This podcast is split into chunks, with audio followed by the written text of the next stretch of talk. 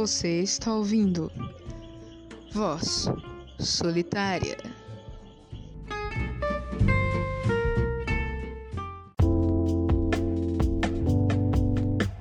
Bom dia, boa tarde, boa noite. Aqui quem fala é o Rafael. E hoje eu venho falar sobre a proposta de lei das fake news, mais conhecida como a PL 2630 que ela passou na, no Senado há um tempo atrás. Eu não tinha gravado esse episódio antes porque eu pensei, cara, isso não vai passar no Senado. Só que quando passou, eu fiquei tipo, como assim, velho? Isso realmente passou no Senado e tá indo pra Câmara agora, certo? E basicamente ela institui, né?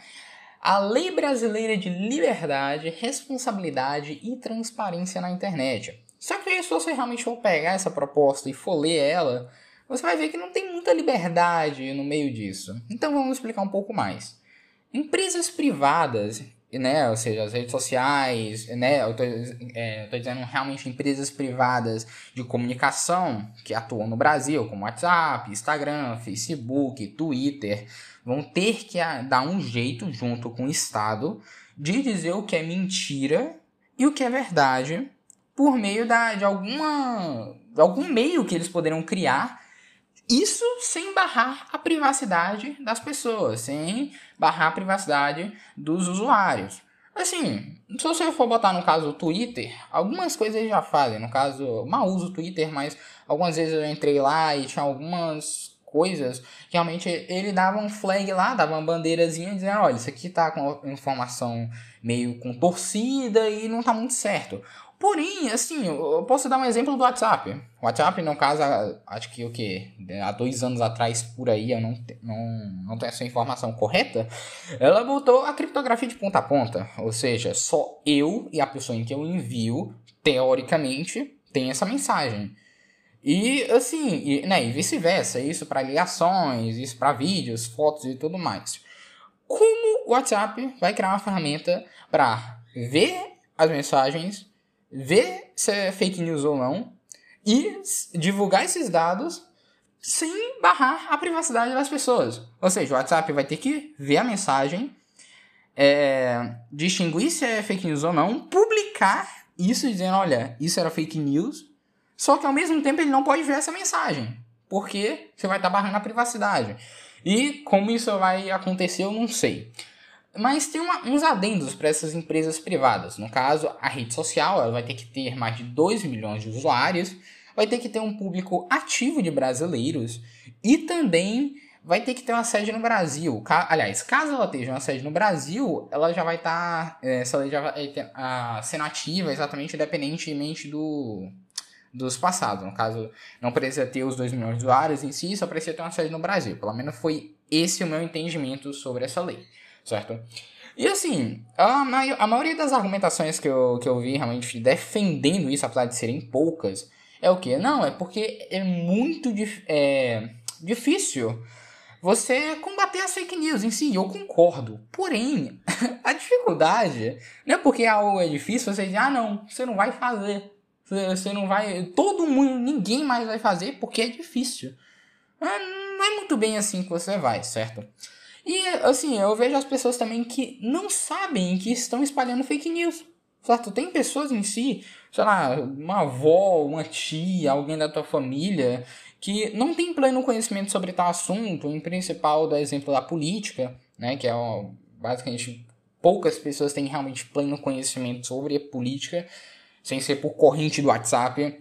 É, essas pessoas não têm pleno conhecimento daquilo que está repassando muitas vezes. E assim, ah não, agora por causa disso ela vai ter que ser banida e as informações vão ter que ser vazadas e, e pronto. Né? Tchau, sofreu, chora no canto, não tem o que fazer. Só que porém tem um adendo protegendo as pessoas de não ter uma censura tão grande, que é o que? A manifestação intelectual. E o que é essa manifestação intelectual? É basicamente assim, olha, se eu dou uma opinião, ou seja, no caso, sei lá, eu venho no meu Instagram, né, que é o que eu mais uso, eu digo, não, olha, imposto é roubo, Estado é uma quadrilha, e o Estado nunca funcionou, e dessa forma que ele está, nunca vai funcionar, certo? Aí eu cito algum autor, cito alguma coisa, né, complementar, ou um juiz, alguma pessoa, algum agente do Estado, ou alguma pessoa dessa empresa privada, pode chegar e dizer, não, isso aí é mentira. Aí você diz, ah, não, mas é, é uma manifestação intelectual e tal. Mas o juiz, essa pessoa, ele pode chegar, não, ó, mas segundo esses autores aqui, ó, isso aí é mentira, não sei o quê, por isso você vai estar sendo banido, bloqueado e pronto. Ou seja, isso, no final de tudo, né, no final, quando, se isso for colocado em prática, quando demorar um tempo, acredito que não muito, se for implementado, vai dar uma autocensura.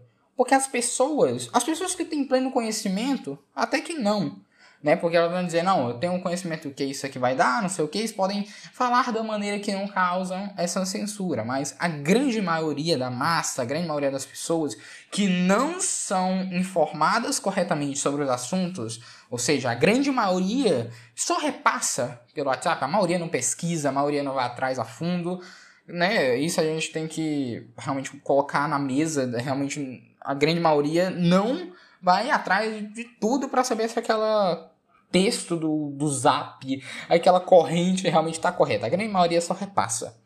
E assim, essas pessoas elas vão fazer o quê?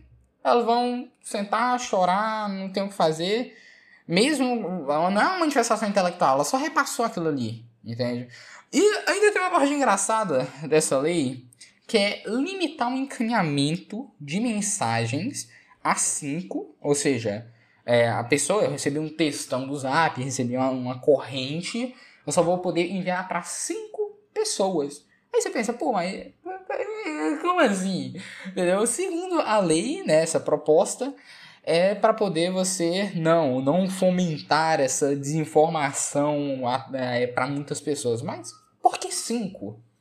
Então, tipo assim, bloqueasse logo você encaminhar para uma pessoa, encaminhar só para um. Por que cinco em específico? Certo? E ainda pode, é, aliás, ainda tem outra coisa que ela só vai poder deixar 256 pessoas em um grupo.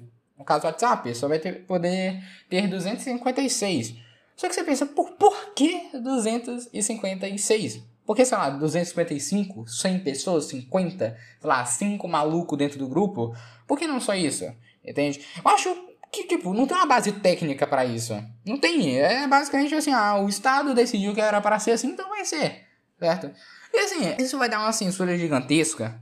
Porque assim, a lei, ela é muito flexível, muito maleável. E assim, a gente olha isso todo dia, todo dia tem votação, todo dia teoricamente, e todo dia teria uma mudança de lei, né? Todo dia acontece isso. Contanto que acredito que as pessoas que estudam direito em si a fundo, principalmente direito criminal, né? Ela, aliás, e direito tributário, principalmente, é, é, basicamente eles nunca param de estudar e nem podem, porque basicamente eles só olham um negócio, eu já conversei com advogados, e realmente, olha, não, às vezes eu leio uma coisa de manhã, estudo uma coisa de manhã, de tarde, quando eu vou ver no outro dia isso tá mudado, aí eu vou ler uma coisa aqui, olha, anotei isso aqui para esse caso, quando dá em uma semana, isso mudou, porque do nada, não tem explicação. Ou seja, a lei a gente já vê muito mesmo, o STF tá aí para mostrar, né, fazendo um monte de mudanças em leis, mas a gente vê que a lei é muito maleável. Então, sendo assim, a gente vê que assim, a lei não é uma pessoa. A lei não é a pessoa que sai andando, olha, dizendo, olha, você tá errado, não, você tá certo. Não, a lei em si, ele é um meio, ele é uma base para qual as pessoas vão dizer, olha, não, isso aqui tá certo, isso aqui tá errado, segundo essa base, ou seja, segundo esse livrinho, essas folhas, né? A lei diz que, ó, isso aqui tá errado. Mas assim, a gente vê, sei lá, na Câmara, no Senado, que a pessoa pega essa base e vai por uma interpretação, certo? A gente vai por uma interpretação, a gente não vai pelo que tá no livrinho, né, da Constituição. Não, você vai pela, ah, não, essa é a minha interpretação, eu faço o que eu quero. Ou seja, por isso que isso vai dar uma censura muito grande se for aprovado, certo? E eu acredito que não vai ser, certo? Então acredito que pessoas, eu mesmo, espero fazer uma pressão em redes sociais, porque é um meio que a gente tem nessa quarentena. Eu não vou apoiar a galera fazendo manifestação no meio da rua, dizendo não a censura, pelo menos não por enquanto. Mas pessoas fazendo manifestação em rede social, eu não vejo nenhum problema. É o livre-arbítrio dela, ela não tá infringindo ninguém, certo? Se a pessoa não quiser, é só um conversar com ela ou sei lá, bloquear a pessoa, não vejo nenhum problema nisso certo? Mas a coisa que realmente que eu quero passar é porque se essa lei for aprovada, pessoas em si, a, pelo menos a grande massa, vai sim ocorrer uma, um tipo de censura. E não é o tipo de censura que a gente estava vendo na época das eleições, dizendo, ah não, se o Bolsonaro for ganhar, é, vai acontecer um monte de censura, a galera vai sair sendo presa que nem maluco. Não, não, não é esse tipo de censura. Tô falando realmente de uma censura real, de uma censura verdadeira, de uma censura realmente que a gente deve temer, realmente se isso for aprovado porque basicamente vai controlar qualquer tipo de opinião que a gente tenha, né, por meio que eu falei anteriormente na questão da autocensura, certo? Eu espero vocês no próximo episódio e até mais.